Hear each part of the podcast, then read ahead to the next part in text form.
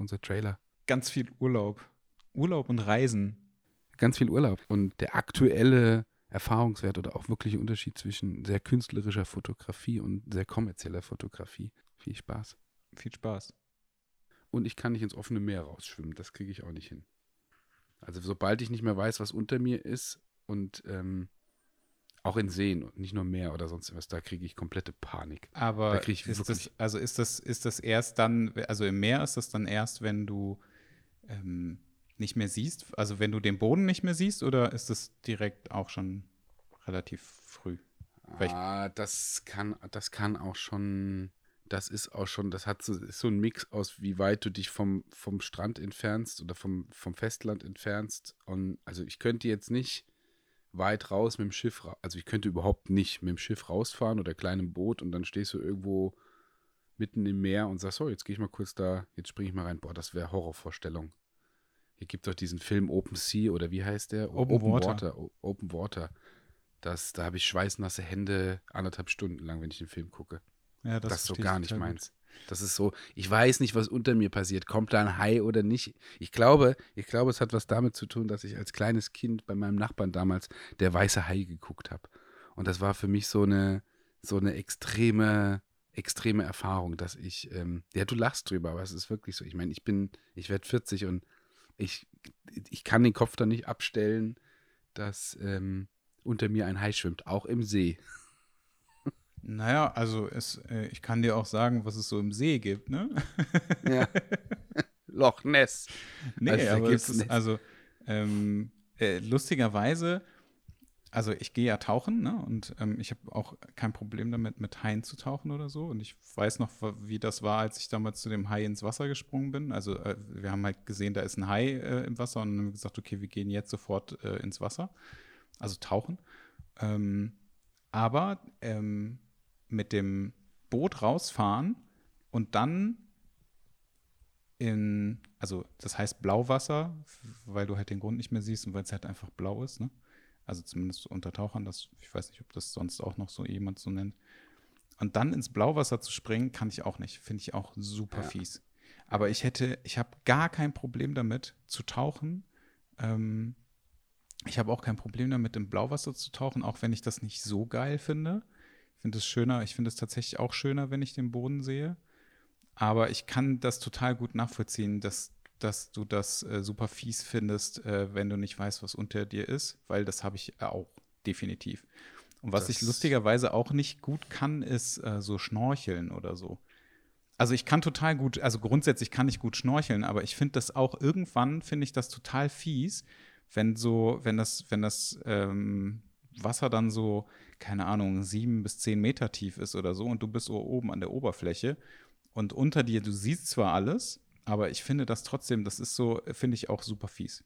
Aber ich habe so gar kein finde, Problem also damit, tauchen zu gehen ich, sobald ich sehe, was unten drunter ist, ist das für mich wesentlich einfacher. Mag ich aber auch nicht. Aber ich hab, bin da extrem, ext ich habe ein extrem beklemmendes Gefühl, wenn, auch wie gesagt, wenn ich in so einem See und dann hast du irgendwelche Algen und ähm, dieser Drang danach dann zu spüren, zu sagen, ich müsste jetzt mal kurz runtergehen, zu gucken, wie Boah, weit ja, und der dann Boden willst du das fühlen und dann ist da nichts. Du willst ne? das, ja, ja, und du willst den Boden, du willst so runtergehen und dann, dann dann, dann schießt du dich selber so ein bisschen runter, damit du sagst, naja, wie weit ist denn der Boden entfernt? Und dann kommst du wieder hoch und merkst, scheiße, scheiße, der Boden ist arschweit entfernt. Ja. Ähm, ich bin schon ganz schön weit draußen. Und dann ist so, das ist, dann geht's auf einmal los. Dann ist das so eine, so eine, so, so eine Spirale, die nach unten zieht, wo du sagst so, nee, und dann lass mich, dann möchte ich wieder ins Boot. Das ist einfach nichts für mich. Also wenn, wenn, ich würde schon wahrscheinlich direkt untergehen, ähm, wenn, wenn du irgendwo mit einem Boot und du gehst unter und du müsstest irgendwo schwimmen, dieses Open-Water-Ding, wo du sagst, scheiß auf, wenn du eine Weste hast und du musst irgendwie gucken, ich, ja, ich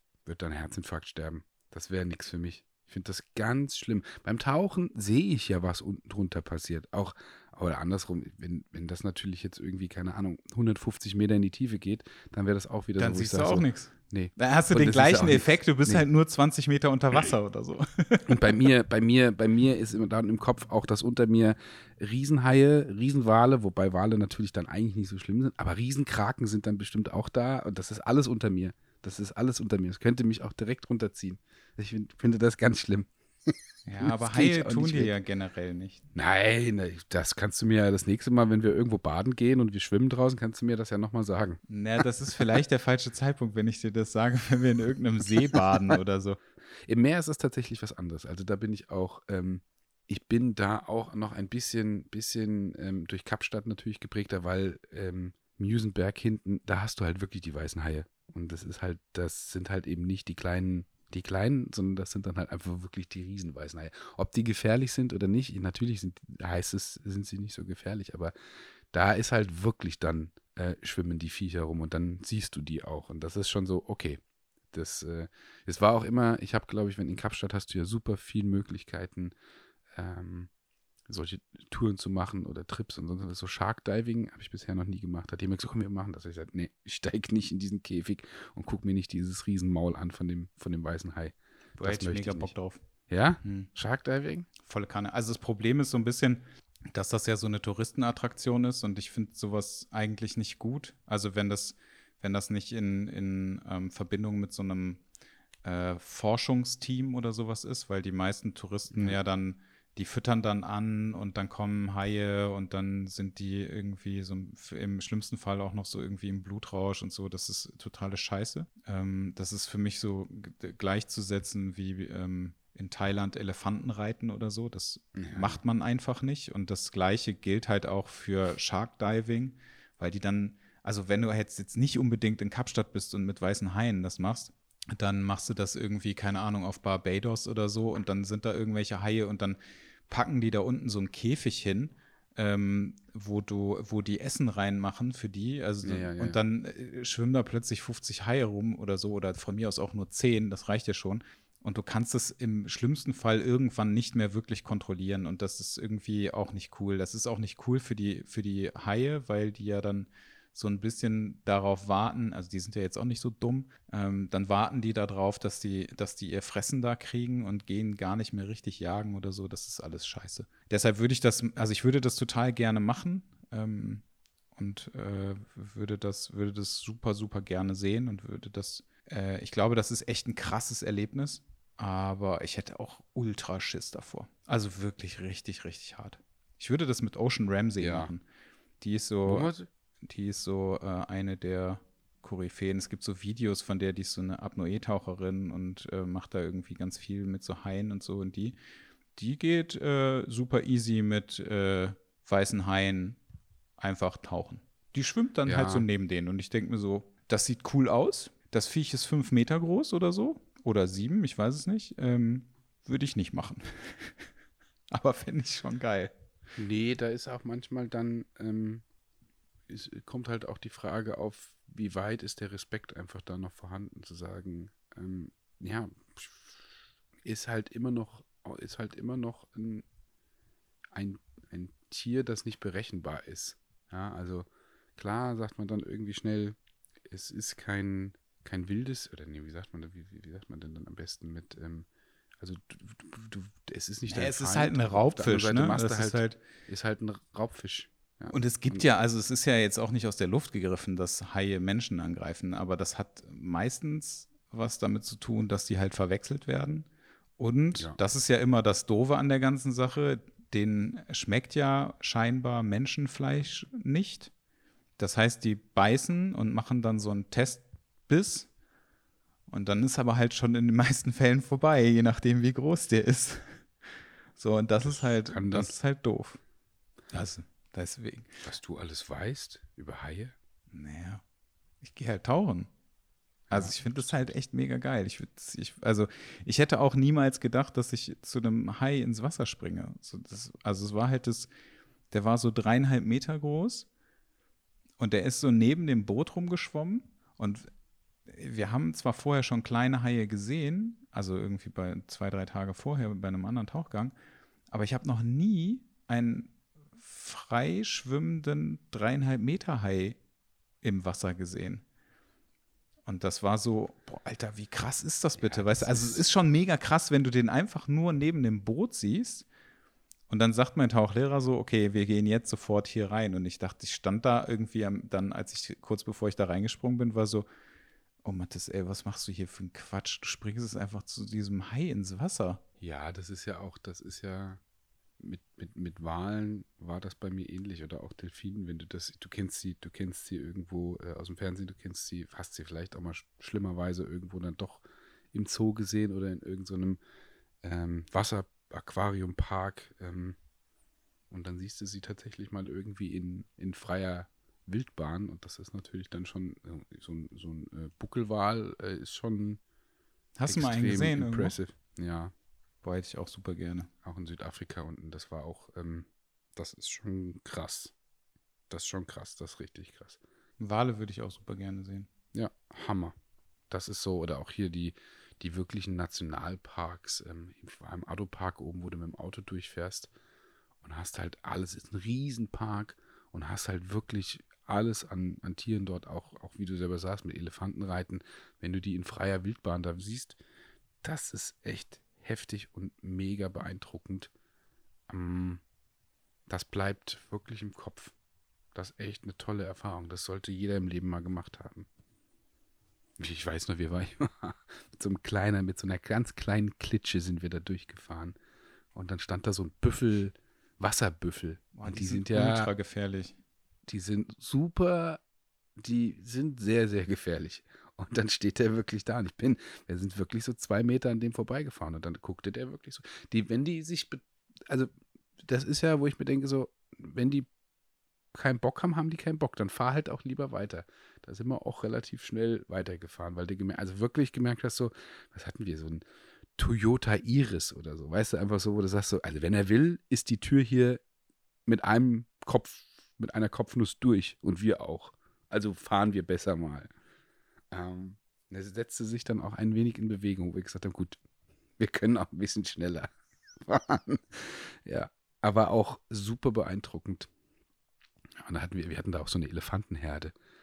Und äh, die hatten Junge dabei. Und das war auch kein Witz. Also da waren so, drei Autos standen noch vor uns. Die warteten kurz, bis diese Elefantenherde diese eine Straße überquert hat. Und dann, dann haben sich zwei Bullen, glaube ich, irgendwie miteinander angelegt. Und dann sind so die Kinder in Richtung der ersten drei Autos gelaufen und hast du nur noch gemerkt, wie so diese Rücklichter angegangen sind, weil sie alle auf einmal ganz schnell in den Rückwärtsgang gegangen sind, weil diese Bullen angefangen haben, sich da wirklich miteinander anzulegen und gemerkt hast, okay, das ist massiv. Wir reden hier von Tonnen, die gerade auf dich zulaufen und auf einmal alle mit dem Rückwärtsgang. Und ich auch in diesem Toyota ihre so rückwärts voll durchgedreht, nach hinten gefahren. Wir so alle irgendwie wie James Bond weggeprettert, damit wir irgendwie von dieser Elefantenherde wegkommen, weil wenn die sich auch in Bewegung setzt, bleibt nicht viel über vom Toyota Iris. Und vorher, vorne waren noch so Jeeps und sonst irgendwas. Und die sind auch alle, das war echt krass. Da hast du Schiss in der Box auch, wo du sagst so, schön mit den Elefanten. Aber eben halt auch echt noch wilde, ne, wild, ja, sind das wilde Tiere? Wilde Tiere, ja. ja. Also ja. was sollen sie sonst sein? Ja, wild hört sich so negativ an, aber ähm, es sind halt Tiere in der freien, in der Wildbahn. Natur. Das ist halt krass. Ja, das ist, boah, macht das mal jeder. Hammer. Ja, ich habe. Da erinnere ich mich echt. Ich war in, in Thailand, war ich äh, in so einem ähm, Elefanten-Rescue-Camp, weil die ja da super fies misshandelt werden die ganze Zeit. Und äh, irgendwann, wenn die halt nicht mehr das tun, was sie sollen, dann werden die halt quasi verstoßen von, von ihren Inhabern. Und dann gibt es halt so Camps äh, in Thailand, wo die die auffangen und wo die denen einfach so eine Fläche geben zum Leben. Und dann kannst du da halt hin und kannst dir das so angucken. Und so wird das halt finanziert. Oder du kannst halt ähm, auch da quasi deinen Urlaub als, ähm, als Helfer verbringen. Ähm, ja. Das ist eigentlich ziemlich cool. Und da war das auch so, dass wir halt da rumgelaufen sind, auch in diesem Feld rumgelaufen sind. Und dann haben die uns gesagt, also das fand ich erstens, fand ich das ultra krass. Die sind total leise, wenn die laufen. Du hörst die nicht, wenn die laufen. Das ist total heftig. Das hätte ich niemals gedacht, weil die ja so ultra schwer sind. Und die meinten halt so, ey, wenn du siehst, dass ein Elefant auf dich zugeht, also egal in welcher Geschwindigkeit, dann gehst du zur Seite. Weil der Elefant, ja. der kennt das nicht, dass irgendjemand stehen bleibt. Also der geht einfach weiter, weil der einfach der Größere ist. Und das ist halt so, okay, wir gehen einfach zur Seite. Gar kein Problem. Das war echt krass. Aber es war auch eine ziemlich coole Erfahrung. Ja, ähm, das, wie gesagt, wer die Möglichkeit hat, sollte das auf jeden Fall in meinem Leben mit, mit, mitgemacht haben, weil das ist ähm, wirklich, wirklich eine mega Erfahrung. Also das ja, werde ich ich auch glaube noch auch. öfters machen. Das glaube ich auch. Ja, da schwelgt man in, in Erinnerungen. Du kannst ja, du kannst ja Ende des Jahres kannst du ja fahren. Oder Anfang nächsten Ich habe Jahres. auch, nee, ja, Ende des Jahres vielleicht noch nicht.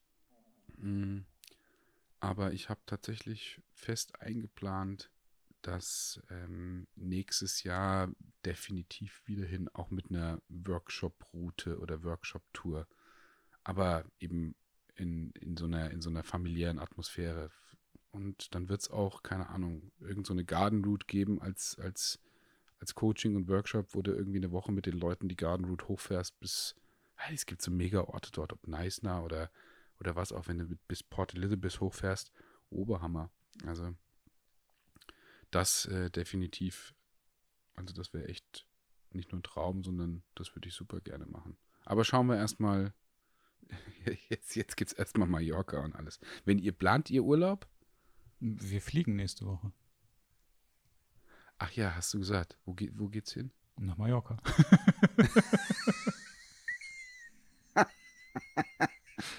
Das Lustige ist ja, Ja, wenn, wenn äh, die Folge rauskommt, sind wir schon längst wieder da. Ach, seid ihr, seid ihr nur so kurz? Ja, wir sind nur, wir fliegen nur von Dienstag bis äh, Sonntag, weil äh, Fee ähm, leider ähm, so viel arbeiten muss noch. Und Kann sie nicht von da? Äh, nee. Das geht leider nicht. Und Nee? ähm, äh, ja, deswegen machen wir jetzt einfach nur diese Woche und dann wollen wir im August vielleicht noch mal ein, zwei Wochen oder so irgendwas machen, wobei halt auch Aug- August ist halt auch mega warm. Ne? Mal abwarten.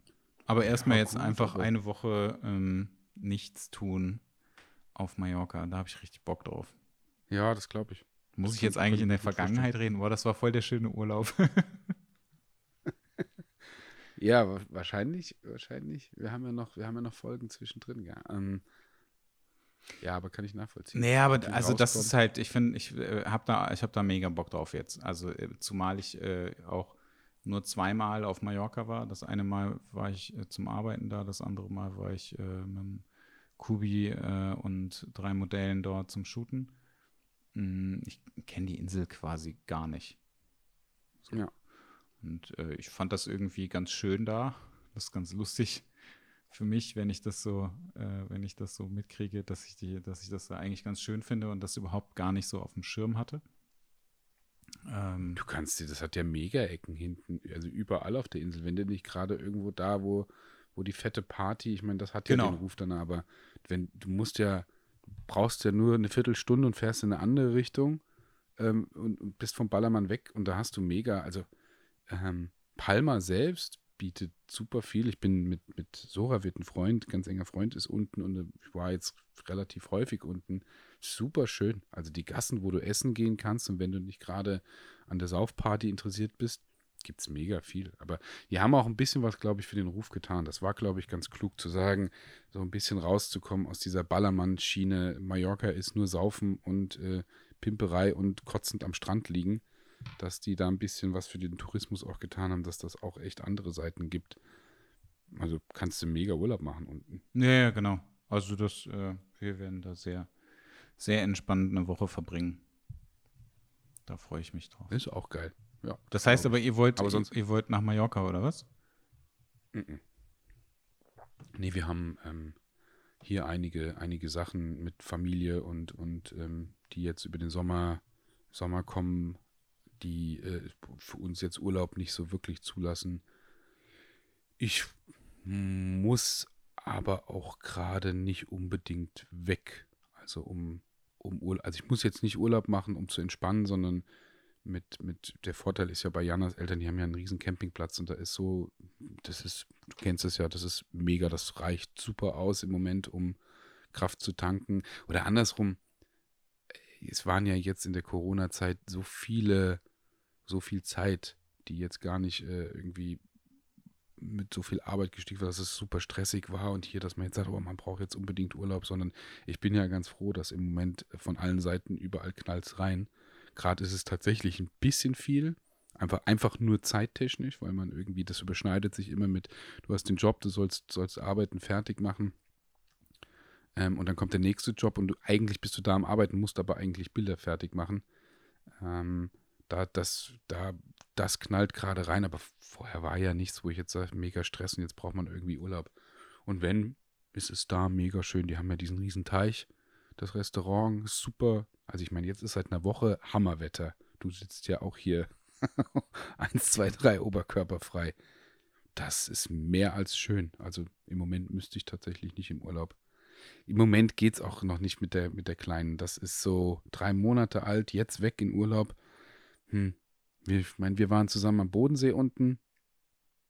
Das war mal so ein erster Testlauf, was überhaupt, was ist möglich, wie sehr nimmt sie es mit auf, dass du unterwegs bist, auch wenn du jetzt irgendwie vier, fünf Stunden im Auto sitzt. Ähm, ist erstmal das ein bisschen einpendeln. Das läuft, das war echt cool. Da macht sie auch super viel mit, aber wir müssen ja auch erstmal einen Erfahrungswert kriegen mit, wie, wie handeln wir das überhaupt. Das muss man ja erstmal für sich entwickeln und deswegen, wir haben gar keinen Urlaub geplant. Erst nächstes Jahr wieder. Und wenn, dann mal schauen, wo es wirklich geht. Ich glaube, ich weiß gar nicht, planen die, planen die Leute viel Urlaub? Ja, wahrscheinlich. Das gibt einen riesen Boom, ha? also ich habe ich habe ja gesagt, was ich super gerne, was ich super gerne machen würde, wenn überhaupt, wenn es eine Woche dieses Jahr zulässt, dann ähm, und auch preislich, dann würde ich mir gerne den, äh, den Wohnwagen schnappen. Also so ein Caravan und sagen, hochfahren. Ich hatte das einmal mit Christoph Gellert gemacht vor, boah, ich glaube drei Jahre ist es jetzt her, ja, drei Jahre. Da sind wir hoch ähm, an die Küste von ähm, von UK und haben halt alles abgefahren über Irland, Wales hinten. Oberhammer. Also auch eine mega Zeit gewesen. Zwei, nee, drei Wochen, drei Wochen wirklich rumgefahren. Von einem Campingplatz über den anderen. Das war Hammer. Wir haben zwar viel Zeit im Auto verbracht, aber das war auch so geil. Viele gute Gespräche und an unterschiedlichen Stellen gehalten, gegessen. Dann sind wir irgendwo in Dublin gewesen, dann sind wir in die Stadt reingegangen, dann haben wir auf, wir haben uns immer die Campingplätze gesucht, dann waren wir zwei Tage da und dann sind wir weitergefahren. Ich glaube, wir haben fast 9000 Kilometer gemacht, irgendwie in drei Wochen. Das ist echt viel, aber das war geil. Kann ich auch nur jedem empfehlen. Super geil in so einem Camper irgendwie. Lediglich irgendwie konntest du duschen dann an den Campingplätzen. Und wenn du irgendwie nachts zum Pipi machen bist du aufs Klo gegangen. Für dein anderes Geschäft bist du dann doch auf den Campingplatz, auf die Campingplatztoilette. Aber auch geil. Aber die Preise sind da ja so ex exorbitant nach oben geschossen. Irgendwie, die wissen ja auch alle, dass die da jetzt richtig Kohle mitmachen können. Ähm, du meinst mit dem, mit dem Camping, oder? Ja, ja, ja. Die ganzen, die ganzen Karawane und sonst irgendwas, die haben ja Preise aufgerufen mittlerweile, die sind ja utopisch. Aber habt ihr euch nicht damit beschäftigt? Wäre das was für euch? Nee. Nee? Nee. Nee? Nee.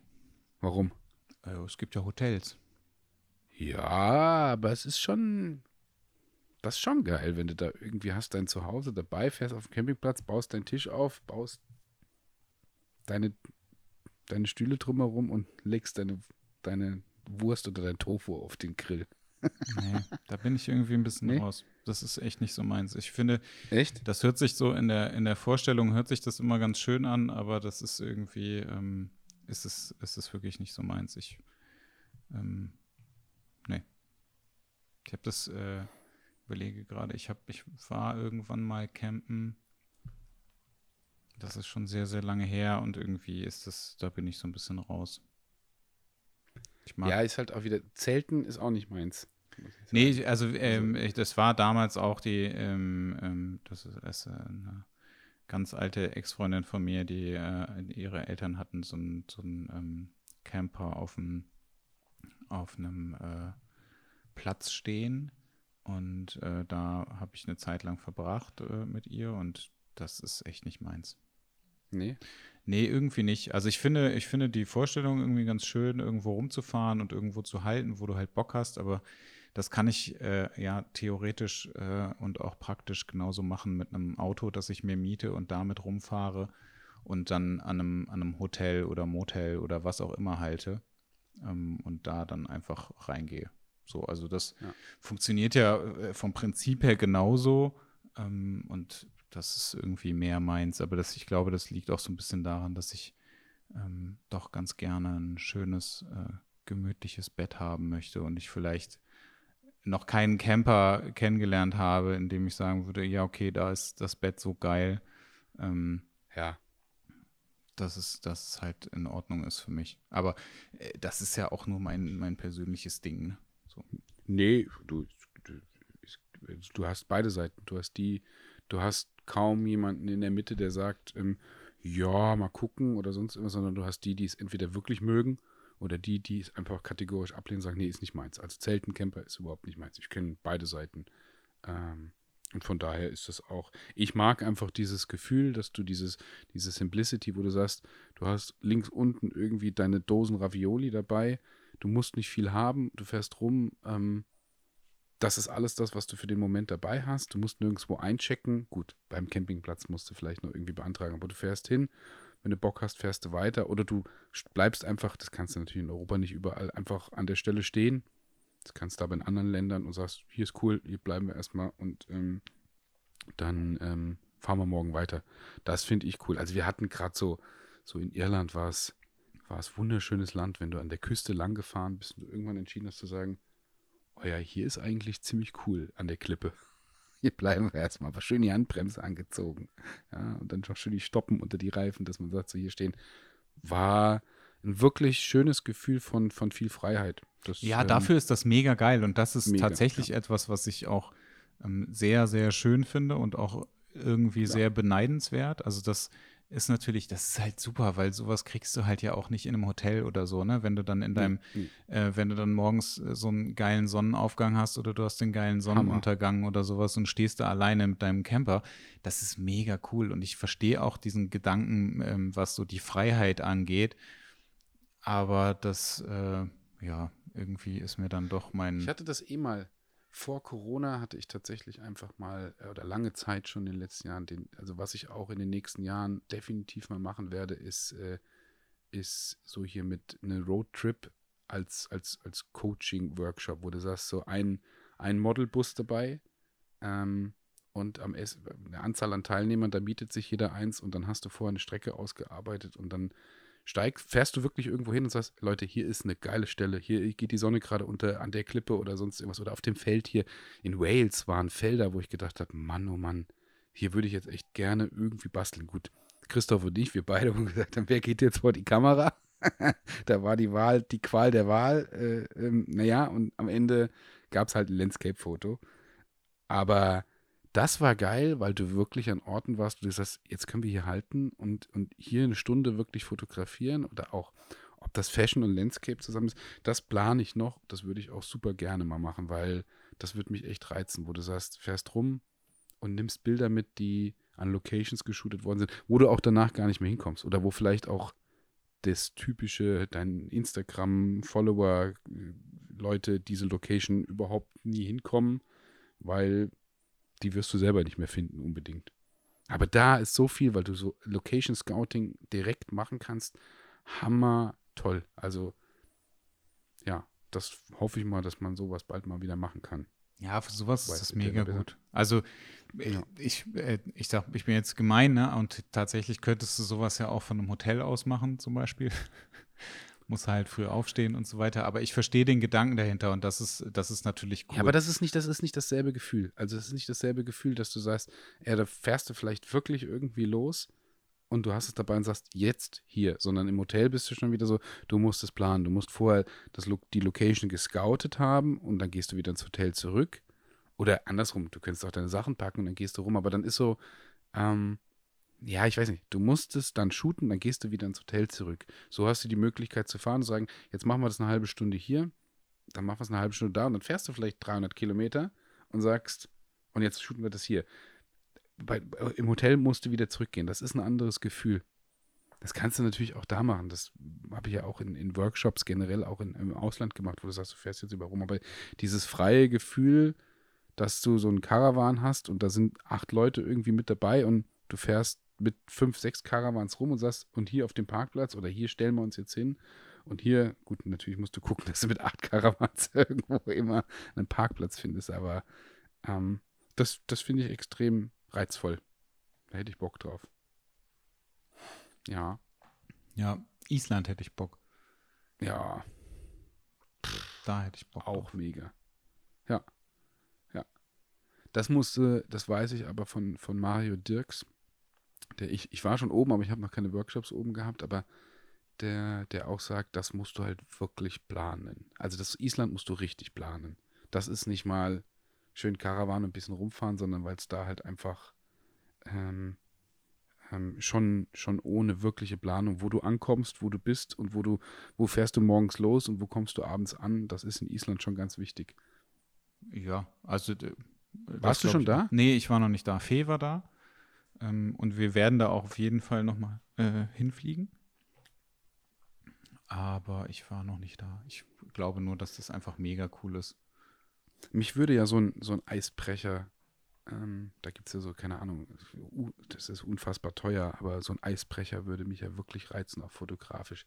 Da bist du dann aber auch, ich glaube, vier Monate unterwegs, kostet dann, glaube ich, auch 12 12.000 Euro.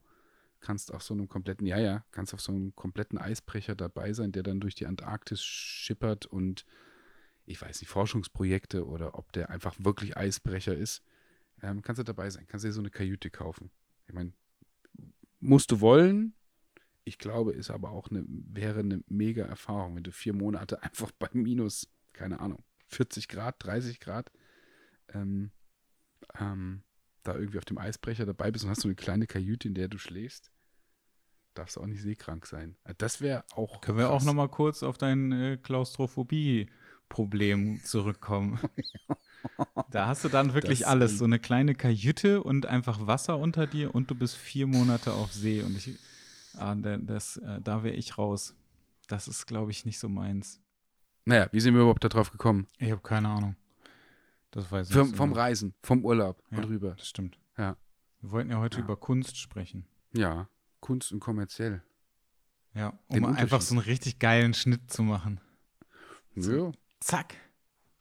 Einfach, ja, es gibt keine Überleitung mehr. Wir machen jetzt einfach so Kapitel. Nö, ich mein, wir, wir quatschen ja immer zwischendrin und ich meine, dafür steht ja auch, steht ja auch der Podcast, dass man viel, und selbst da sind ja, sind ja Dinge drin, die als Erfahrungswert oder auch immer für, für unsere Zuhörer interessant sind. Ich meine, ähm, davon einiges mitzunehmen, davon lebt das Ganze ja auch. Naja, wir hatten ja als Thema eigentlich auch besprochen, weil ja, weil ja aktuell ähm, so viel wieder passiert oder auch, auch, auch, auch Tagesgeschehen, die, die in den letzten Wochen, die in den letzten Wochen stattgefunden haben. Also von daher ist, ist gerade das Thema zwischen einer, der künstlerischen Fotografie und der, der kommerziellen Fotografie, die mich, die mich jetzt persönlich in den letzten vier, fünf Wochen extrem beschäftigt, beschäftigt hat und mit der ich mich auch beschäftigen musste, weil die ganzen, die Jobs, die jetzt alle da waren, die, ähm, die Kampagnen, die ich geschult habe, die halt wirklich nicht künstlerisch waren, sondern extrem kommerziell. Und das für mich noch eine echte Herausforderung ist, meinen Stil so anzupassen, dass er auch wirklich kommerziell ist. Also gerade so Lookbooks, die ich jetzt auch geshootet habe oder ähm, auch andere Kampagnen, wo ich gar nicht meinen wirklichen Stil durchziehen konnte, durfte. Was heißt durfte? Die, die Anfrage war schon, dass man den Stil ähnlich hält, aber sich da irgendwo zwischendrin einzupendeln, zu sagen, wie shootest du das Ganze jetzt, dass es trotzdem kommerziell ist und trotzdem irgendwie deine Handschrift, ist eine echte Herausforderung gewesen. Interessant wird es für mich da zu sehen, dass die, die wirklichen Jobs oder die wirklichen Lookbooks eigentlich einfacher zu shooten sind, als ich, als man es irgendwie denkt, weil du, du brauchst gar nicht dieses Reason Grading und du brauchst gar nicht, gar nicht, ähm, ähm, also je simpler, desto, desto zufriedener ist der Kunde eigentlich. Je kreativer du wirst, desto spezieller wirst du auch und wirst du eigentlich uninteressanter für den Markt. Das ist so ein bisschen das, was ich auch über die letzten Jahre ja auch, auch ganz intensiv verfolgt habe mit und den Leuten auch immer in meinen Intenscoachings sage mit, wenn es darum geht, dass ihr Geld mit der Fotografie verdienen wollt, dann werdet gar nicht zu künstlerisch, sondern dann liefert Fotografie auf einem hohen Level ab, also qualitativ. Und das Künstlerische macht er halt für euch. Und da muss man irgendwo den Mittelweg finden, dass du darüber auch die Leute generierst. Das ist mit Hochzeiten ja gleich. In Hochzeiten darfst du ja auch, brauchst du ja auch nicht zu künstlerisch shooten. Das funktioniert auch nicht. Also gerade bei den kommerziellen Jobs ist mir das in den vier, fünf Wochen jetzt nochmal nochmal intensiver bewusst geworden. Aber sag mir mal, also du hast ja gesagt irgendwie, dass du, dass du dieses Thema überlegt hast, ne? Und dann, ähm, also du hast ja jetzt gerade irgendwie so ein bisschen erklärt, wie du darauf gekommen bist. Ähm, sag mir mal den Unterschied zwischen künstlerisch und dem kommerziellen Shooten. Also den du siehst. Genau, das wollte ich nur sagen, den ich sehe. Das kann, auch da kann das ja jeder anders empfinden oder auch sehen oder den Job anders machen. Ähm, ja, was, was den Schnitt angeht, was vor allem die Nachbearbeitung angeht oder was vor allem auch während des Shootings das Licht angeht. Also dieses ganz klassische Licht, das wirklich alles ausgeleuchtet ist und dass du gar nicht mit groß, mit Kontrasten oder Schattenspielen ähm, ähm, da arbeiten kannst oder vielleicht auch mit gewissen Posen, sondern es ist halt wirklich super classy, der, der typische Katalog-Shot. Den kannst du ein bisschen erweitern, also da ist ein bisschen den Spielraum, dass du über einen Posing, jetzt jedenfalls war es bei den Kampagnen, die ich gemacht habe, über das Posing reingehst, aber du musst viel Freundlichkeit mit reinbringen. Ähm, da geht es nicht, also da geht es mehr um das, die wirkliche Freundlichkeit, und das ansprechende Foto, anstatt um den sehr intensiven Ausdruck. Ja, ähm, oder wenn überhaupt noch so ein bisschen in der Mitte. Aber du, ah, ich musste lichttechnisch auch komplett anders arbeiten. Also ich habe jetzt viel geblitzt auch mit drinne, ähm, weil einfach da Blitz auch seine Berechtigung hat. Mal davon abgesehen, dass ich eh auch bei, das weißt du ja, weil du ja dabei warst bei dem anderen, mit, mit unten äh, Lichtsituationen einfach katastrophal war da frage ich mich auch, das war echt ähm, geil geplant, super Sonnenschein gehabt beim Location Scouting und noch gedacht, oh krass, guck mal, hier könnten wir theoretisch vielleicht, wenn es der Kunde zulässt, auch noch ein bisschen kreativer werden mit Licht und Schatten ähm, und dann für die Kampagnen einfach, einfach schwarze Wolken. Nichts vorhanden, nichts, kein Tageslicht mehr. das hat sehr weh getan. Gut ausgestattet. Ich kann nur jedem, jedem Fotografen oder jeder, der zuhört, und es ist ja immer so dieses bisschen die, die große Diskussion, ob, wenn, wenn die Leute sich betteln, zu sagen, ich bin nur Natural Light oder der andere sagt, ich bin nur Blitzer und die Natural Light Fotografen sind doof oder die Natural Light Fotografen sagen, die Blitzer sind doof. Es ist gut, wenn du extrem breit aufgestellt bist, dass du mit allem ganz ordentlich umgehen kannst. Und ich möchte jetzt nicht sagen, dass ich mit Blitz wirklich perfekt umgehen kann, aber ich kann ganz gut blitzen. Ähm, und am Ende kommt was ordentliches dabei raus. Muss man, war ich auch in der Situation echt gezwungen, echt gezwungen zu arbeiten mit LED und Blitz. Sonst wäre es völlig in die Hose gegangen. Natural Light, keine Chance mehr gehabt. Also auch da, wenn man Jobs hat, seid halt immer komplett ausgestattet, dass ihr alles dabei habt. Hier kann es auch schön im Sommer passieren, dass ihr halt einfach, das hier wird es auch gerade richtig dunkel, ähm, von einer Stunde auf die andere oder manchmal auch von einer Minute komplett wegbricht das Licht. Ja, das stimmt. Aber da, das sehe ich ähnlich. Also für Jobs würde ich das auch immer, immer alles dabei haben. Das äh, ist schon echt wichtig, wenn du nicht auf irgendwas angewiesen bist, sondern einfach deine Lichtsituation selber schaffen kannst. Ähm, das heißt, also ich, ich weiß, ich habe das noch nicht so ganz, also ich meine, mir ist, mir ist schon so ein bisschen klar, wie das, ähm, also ich kenne deine kommerziellen Arbeiten jetzt gar nicht, ehrlich gesagt. Weil alles, was du hier, ja. glaube ich, auf der Webseite hast, ist, ähm, ja, ja. ist vermutlich künstlerisch, ne? Also, ja. Oder? Ja, ja, ja, ja. Ich werde das Ganze jetzt ein bisschen über die nächsten Monate erweitern ähm, und auch ein bisschen was von der anderen Seite zeigen, weil, wie gesagt, das, das ist ein wichtiger Markt. Ich brauche nicht, ich brauche nicht, also ich war lange, also das war lange Zeit der Meinung, dass man irgendwie cool die Jobs vielleicht dadurch generiert, weil man so eine Uniqueness hat. Das tut man auch das ein oder andere. Aber wenn es wirklich auch der, ich will nie der reine Dienstleister, das, das Thema hatten wir auch mal in einem Podcast in der Fotografie sein, sondern ich möchte schon immer noch der, der künstlerische Dienstleister sein. Minimum. Das ist so meine Untergrenze, wo ich sage, gebt mir ein bisschen Freiheit, dass ich das machen kann, wenn ich nur etwas abarbeiten muss, was ihr unbedingt haben wollt, was vielleicht auch gar nicht mein Ding ist. Ja, schaue ich mir das mal an, sondern ich möchte meine Freiheit immer in dem Projekt noch haben oder in dem Job noch haben. Aber Freiheit, ganz um so. Was zu tun?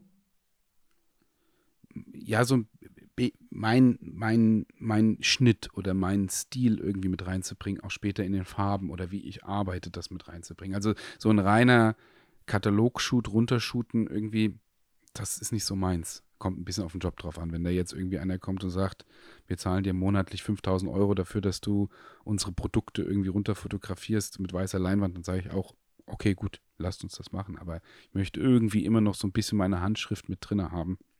Wenigstens minimal. Und ähm, das gucke ich dann auch. Und wie gesagt, ich habe lange Zeit, war ich immer so, je mehr Uniqueness du hast, desto interessanter wirst du für den Markt oder auch für den Kunden. Das funktioniert bis zu einem gewissen Grad. Ja? Ähm, wer, wer ist denn dann der Markt? Also, weißt du, weil das Ding ist ja, je, je mehr Uniqueness du hast, ne? Also du bist ja, du bist ja so grundsätzlich sehr, sehr ähm, auffällig geworden, was so den ähm, äh, Amateurfotografenmarkt angeht, also was so für so Workshops, ne? Ja, aber klar, das ist. Da meint, also meinst du jetzt den Markt damit oder meinst du? Nein, nein, ich meine den, den Kunden kommerziellen Markt für Lookbooks, für Fashion, für, für Magazine, äh, Magazine gar nicht, sondern weil das ist ja, der Markt ist ja sowieso tot. Also davon kannst du ja nicht wirklich leben, sondern die, die wirklich ähm, ihre Produkte haben. Seien das Klamotten, kann auch andere, kann auch andere Bereiche wirklich sein. Aber der, der Fotografenmarkt ist tatsächlich ein Markt, der sich ähm, auf die Coachings bezieht oder auf die Workshops. Die haben aber mit dem kommerziellen Markt ja so nichts zu tun. Das ist ja eher das Brand, was, was Klamotten hat und sagt, ähm, wir shooten jetzt, wir brauchen unser neues Lookbook. Das muss geprintet werden, das muss in unsere Ketten, das muss in unsere Läden mit rein. Das ist ja ein komplett anderer Markt. Und der ist aber auch nach wie vor so kommerziell, dass du den irgendwie ein bisschen bedienen musst. Du darfst aber halt einfach nicht zu unique sein weil dann natürlich auch der Kunde sagt, das ist geil, wir brauchen es aber ein bisschen abgeschwächt damit drin. Also so ganz krasse Farblooks für das, was zum Beispiel für den Amateurfotografen, nein, das ist falsch, ich will gar nicht von dem Amateurfotografen, für viele Fotografen, die sagen, ich will das auch können, ich würde gerne wissen, wie diese knalligen Farben entstehen, um dann vielleicht später das zu adaptieren oder rauszuziehen. Für den Markt ist es super, für den kommerziellen Markt muss es abgeschwächt werden. Das ist ganz, das, das, da ist es ganz wichtig und da auch etwas aufzubauen und weiter reinzugehen. Ähm, du, nochmal, du kannst da eine gewisse, gewisse Schiene mit reinbringen, dass du sehr coole Farben, aber die dürfen halt nicht zu heftig sein. Wenn du ein bisschen breiter aufgestellt sein willst und sagst, du willst diesen kommerziellen Markt auch bedienen, dann nickst du. Ähm, ja, ich. Ähm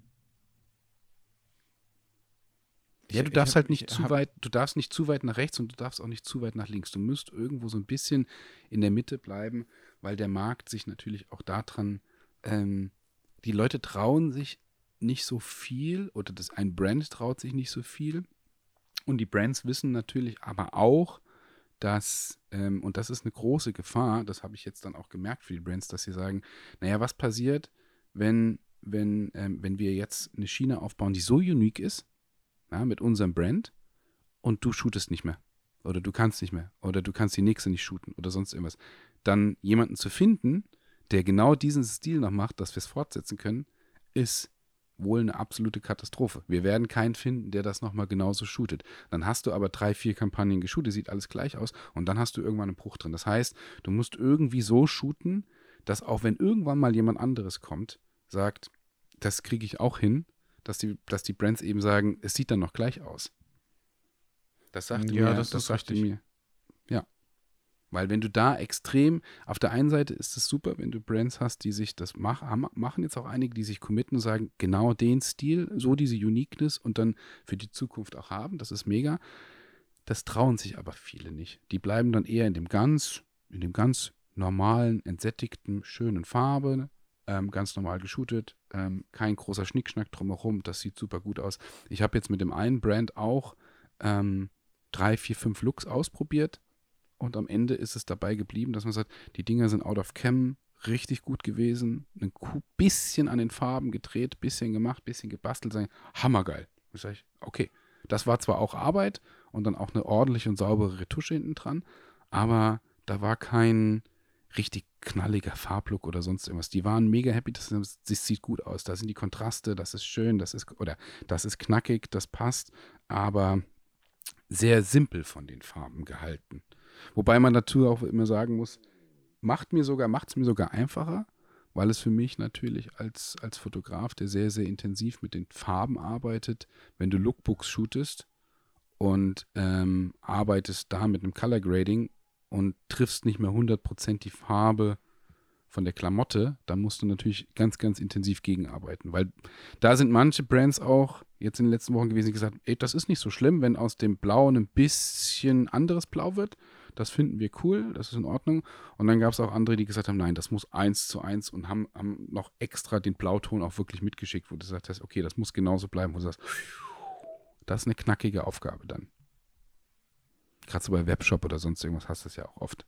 Ja, ja, ja, aber da geht es ja tatsächlich auch nur darum, dass die Farben halt so echt wie möglich sind. Ja, ja. Also und 100 Prozent. So, dann ja. arbeitest du mit Farbskalen und äh, dann muss das so angepasst werden auf einem. Ja. Ähm, das ist so gar nicht meins. Angepassten Monitor und dann gucken sich das Menschen an, die definitiv keinen kalibrierten Monitor haben und die Farben sehen alle anders aus.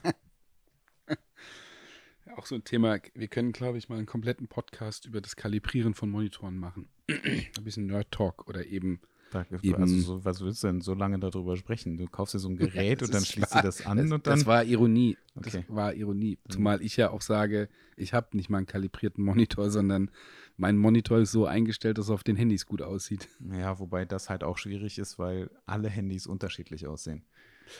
Ich habe genau die Mitte irgendwie ähm, so gebastelt, dass es irgendwie immer irgendwo akzeptabel. Wenn es auf dem iPhone gut aussieht, auf dem Samsung, auf dem Huawei, auf dem, ähm, was es auch für Marken gibt, irgendwo zwischendrin trifft man gerade die Rottöne so, dass es überall wirklich ordentlich aussieht. Wie viele wie viel Bilder hatte ich schon, die auf dem iPhone wow, auf dem Samsung scheiße. Ja, weil klar, ja, gerade die Displays mit den Tiefen. Das kommt ja dann, dann kommt ja auch noch dazu, hast du den äh, Nachtmodus aktiviert und wie stark hast du den aktiviert ja, ja. Und, und, und, und. Also ich meine, da kommen halt so ganz, ganz viele Sachen zusammen, die halt, die halt echt fies sind, was so, was so Monitor oder, oder äh, Screens angeht. Aber für Print brauchst du auf jeden Fall einen kalibrierten Monitor. Ja, ja, das stimmt. Ja, ich muss auch dazu stehen, einer ist kalibriert und der andere nicht. Damit, äh, ich habe zwei Monitore und ähm, damit man das irgendwie angleichen kann, ja. Ja. Ähm, das ich habe leider nicht mehr den Satz äh, im Kopf, den du mir geschickt hattest, ähm, bezüglich künstlerisch äh, äh, versus Kommerz. Ähm, du hattest irgendwas gesagt, dass du deinen ähm, Coaching-TeilnehmerInnen ähm, sagst, äh, dass sie nicht zu künstlerisch werden sollen oder so. Irgendwie sowas hattest du mal hattest du irgendwie gesagt. Das war aber leider, glaube ich, in der Sprachnachricht, die ich mir jetzt nicht anhören kann. Achso, ja, okay. Ich wollte gerade sagen, ich wollte es nochmal gucken, aber nochmal was, wie, wo, weil ich gerade gesucht habe. Ja, ich krieg's nicht mehr auf die Kette. Ich weiß, also du wolltest, ich, ich weiß nicht, was du, was, was du, also ob das das ist, was du jetzt, also das, was du jetzt gerade erzählt hast, ob das das war, was du sagen wolltest. Ähm, ja, ja, ja, doch, das passt, das passt schon ganz gut rein. Das ist genau die, die, die, diese Situation, die mich, die mich ähm, die mich beschäftigt oder die ich natürlich, ähm, wo ich gucken muss, wie, wie, wie teilt man das auf? Wie, wie gehst du weg von deinem künstlerischen Anspruch der Fotografie? Ich mein, du kennst meine Arbeiten. Die kriege ich aber nicht in die kommerzielle Schiene für die Kunden rein. Das funktioniert da nicht. Weil das ist zu intensiv. Das ist wirklich zu intensiv. Das ist wirklich so, so die, die Personal Projects, mit denen kriegst du Aufmerksamkeit. Nochmal, das funktioniert für, für Fotografen, die sagen, ich möchte gerne mal, zeig mir, wie ich in eine andere Richtung komme, zeig mir, wie ich kreativer werde. Aber der, der wirklich kommerzielle Markt lässt nicht so viel Kreativität zu. Kriege ich ja, jetzt stimmt. im Moment mit. Das tut er das nicht. Also die Brands, die wirklich auch sagen, wir haben ein gutes Budget, dass du nicht sagst, hey, ich muss jetzt die nächsten drei Tage irgendwie, irgendwie und danach noch fünf Tage retuschieren und, und Budget ist 300 Euro und du sagst, ja Leute, geht nicht, sondern die auch sagen, wir reden hier mal von anderen Beträgen, die haben wir im Marketingbudget mit drinne und ähm, ähm, die, die lassen aber eine extreme Kreativität oder die lassen Kreativität nicht so ganz zu. Die wollen wirklich hochwertige Fotografie. Und das sind zwei Paar Unterschied, das sind zwei komplett unterschiedliche Arbeitsweisen. Das meinte ich damit. Das ist ein wirklicher Unterschied zwischen deiner Kunst, die du wirklich auch für dich hast, die du für dich auch privat machst, die du zeigst, die vielleicht auch mit einer Uniqueness nach draußen hast, mit der schaffst du, mit der schaffst du auch dein eigenes Brand, mit der schaffst du auch eine Identifikation im Markt, dass die Leute sagen, das ist cool. Ähm, das war ja auch über die Jahre schon so. Und das Kommerzielle ist tatsächlich was komplett anderes. Nein, das ist auch wieder falsch gesagt. Nicht was komplett anderes, aber du, du musst einen klaren Übergang finden, zu sagen, hier ist hochwertige Fotografie, aber die ist nicht extrem kreativ. Und das soll gar nicht negativ gemeint sein. Also, wenn man sagt, die ist nicht so kreativ, guck dir meine Arbeiten an auf der Homepage. Wenn du da, ähm, ähm, dann findest du eher unter dem Ordner Color, findest du eine Richtung, wo du sagst, das akzept, das, da sagen die Kunden, geil, das will ich noch. Aber die Kunden gucken, jetzt fängt sie an zu schütten, ich glaub's nicht. Scheiße. Ähm, abgeschwächte Kreativität. Das akzeptieren sie dann. Nein, ähm, es geht nicht um akzeptieren, es geht darum, dass sie sagen, das wollen wir dann. Also mir schickt keiner irgendwie die Art-Serien oder sonst irgendwas, wo sie sagen, das hätten wir gerne im kommerziellen Bereich auch. Macht doch keiner. Also je künstlerischer du wirst, desto eher entfernst du dich von einem kommerziellen Markt, der dir am Ende wirklich größere Jobs bringt. Aber ich sehe das auch generell überall bei den Fotografen. Was, ich kenne einige Fotografen, die, die, die nicht, die, die, die in, in, ein nicht sehr künstlerisch, die ein nicht sehr künstlerisches Portfolio aufbauen, die einen nach dem anderen Job haben. Ja, und nicht nur die reinen Business-Porträts, sondern die auch die Firma fotografieren und das drumherum so ein bisschen die Geschichte um die Firma mit drin haben. Und ähm, ähm, da sich so einzupendeln, ist tatsächlich nicht ganz so einfach. Ja, ist halt immer die Frage, wo du hin willst, ne, mit der Fotografie. Also es geht ja beides. Du kannst ja auch ähm, kommerziell shooten und du kannst ja auch irgendwie künstlerisch shooten. Also beides funktioniert ja. Es ist halt immer die Frage, wie man künstlerisch definiert, ne? Ja. Ähm, ich muss mal gerade, ich wollte das nämlich mal nach, aber ich habe es wirklich, du hast, wir haben es wirklich nicht drin. Nee. Ähm, du hast ja, wenn du jetzt als Beispiel ähm, Lindberg nimmst, der ja auch, also es ist halt auch die Frage, wie, wie künstlerisch man das definiert, ne? Ähm, und wenn der dann irgendeine Kampagne geshootet hat, dann ist es ja auch kommerziell. Es ist halt eine andere Art von Kunst, ne? Also es ist so, ja. deswegen ist halt tatsächlich die Frage, wie man ähm, das Künstlerische halt definiert. Also finde ich. Richtig verstehen. Also Lindberg, Lindberg ähm, ist, ist ein Künstler, aber Lindberg hat ja trotzdem immer noch, ein, immer noch einen kommerziell möglichen Stil mit drin. Also seine Schwarz-Weiß sind ja trotzdem immer noch, ja, haben, haben noch einen guten, guten, guten, guten Hauch kommerziell mit drinne. Ja, wenn er jetzt seine typischen Szenen, ob er sie am Strand oben hat oder auch ähm, ähm, auch, auch die, die, die Szenen am Strand mit den, mit den Models, weiße Hemden und sonst irgendwas, das ist ja auch noch kommerziell. Das passt ja auch noch in die heutige Zeit. Verstehst du, was ich meine? So, ja, aber ich kann so. mir zum Beispiel auch, also dein, dein, deine Bilder, die du, die du hast, die relativ nah dran sind am Gesicht, ähm, kann ich mir auch vorstellen, wenn da ein cooles Make-up drauf ist und dann auch in ja, den Farben. Ja. Das funktioniert ja. ja. auch in der Kampagne, weißt du? Also und da ja. bist du ja dann auch wieder in dem kommerziellen Bereich. Also deswegen finde ich das so schwierig, ähm, das so zu definieren, weil ich, ich kann mir auch vorstellen, ich meine, du hast, für, ähm, ich kann mich an ein Bild, glaube ich, erinnern mit einer Sonnenbrille, das war, glaube ich, für Leica. Ähm, du kannst halt theoretisch auch für einen Sonnenbrillenbrand genau deinen Stil fotografieren, also der halt super nah dran ist, der super dunkel ist und dann hast du da irgendwie eine knallige Sonnenbrille mit geilen ja, Reflexionen ja. und Spiegelungen ja. und so weiter drin. Also, ne, das, das ähm, sind ja schon Sachen, die auch kommerziell funktionieren. Deswegen finde ich das so schwierig, das halt so zu trennen. Ne? Und, und es müsste halt einfach ja dann auch so eine, so eine mh, hm, Definition von was ist künstlerisch und was ist nicht künstlerisch halt da sein. Es ist halt immer so ein bisschen der schon. Markt. Also es, ist, es ist Du, jetzt mit diesem Schwung ist es super interessant in der Fotografie zu sehen, was passiert, weil im Moment, wie gesagt, kommen diese ganzen kommerziellen Anfragen, kommen rein und dann ist natürlich die Frage, ähm, wo weit oder wie weit akquiriert man ähm, vielleicht dann auch die anderen Kunden, die eben in diesem, ob das Make-up ist oder wie es ist. Also ich, ich glaube, die, das, der Markt definiert sich gerade oder orientiert sich gerade relativ neu und definiert sich auch neu jetzt nach diesem Schwung. Die Frage ist halt, wie lange das bleibt und ob jetzt auch noch eine vierte Welle kommt oder nicht. Aber im Moment schießen sie halt gerade alle raus, weil sie sagen, die Zahlen sinken. Wir brauchen jetzt und wir wollen am liebsten gestern schon fertige Sachen haben. Und ähm, mal gucken, also die nächsten Wochen und Monate werden da, glaube ich, oder der Sommer wird da sehr interessant.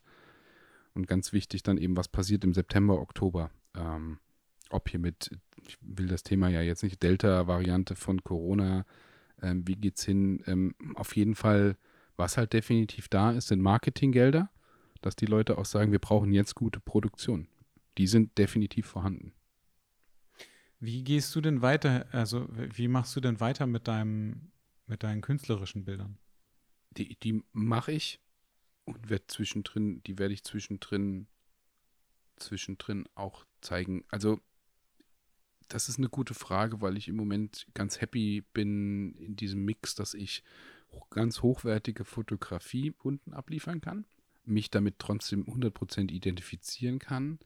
Und ich habe im Moment, im Moment habe ich gar nicht den Drang nach dem, nach der, der großen Kunst, sondern ähm, kommt ja noch ein zweites Studio in, in Weilburg. Da konzentriere ich mich im Moment drauf, das ähm, noch zusammen zu basteln und ähm, dann haben wir auch privat, auch mit der Fotografie, dann trotzdem noch das ein oder andere Projekt, was kommt. Und solange es ermöglicht wird, dass die Fotografie ein Einkommen generiert, was, was, äh, was, was in Ordnung ist, dann kann ich ganz gut damit im Moment umgehen. Da muss ich gerade nicht diese künstlerischen Projekte shooten, sondern da freue ich mich gerade über die kommerzielle Einfachheit vielleicht auch.